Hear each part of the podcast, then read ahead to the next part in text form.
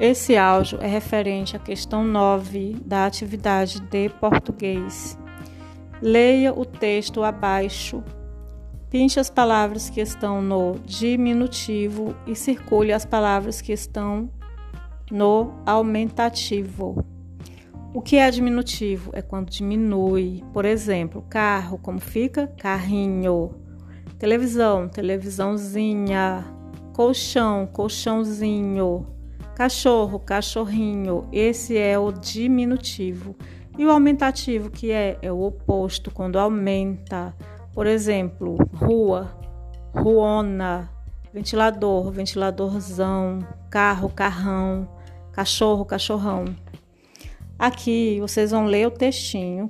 Tem aqui sorvetinho, sorvetão, sorvetinho de limão. Quem não tem um dinheirinho não toma sorvete, não.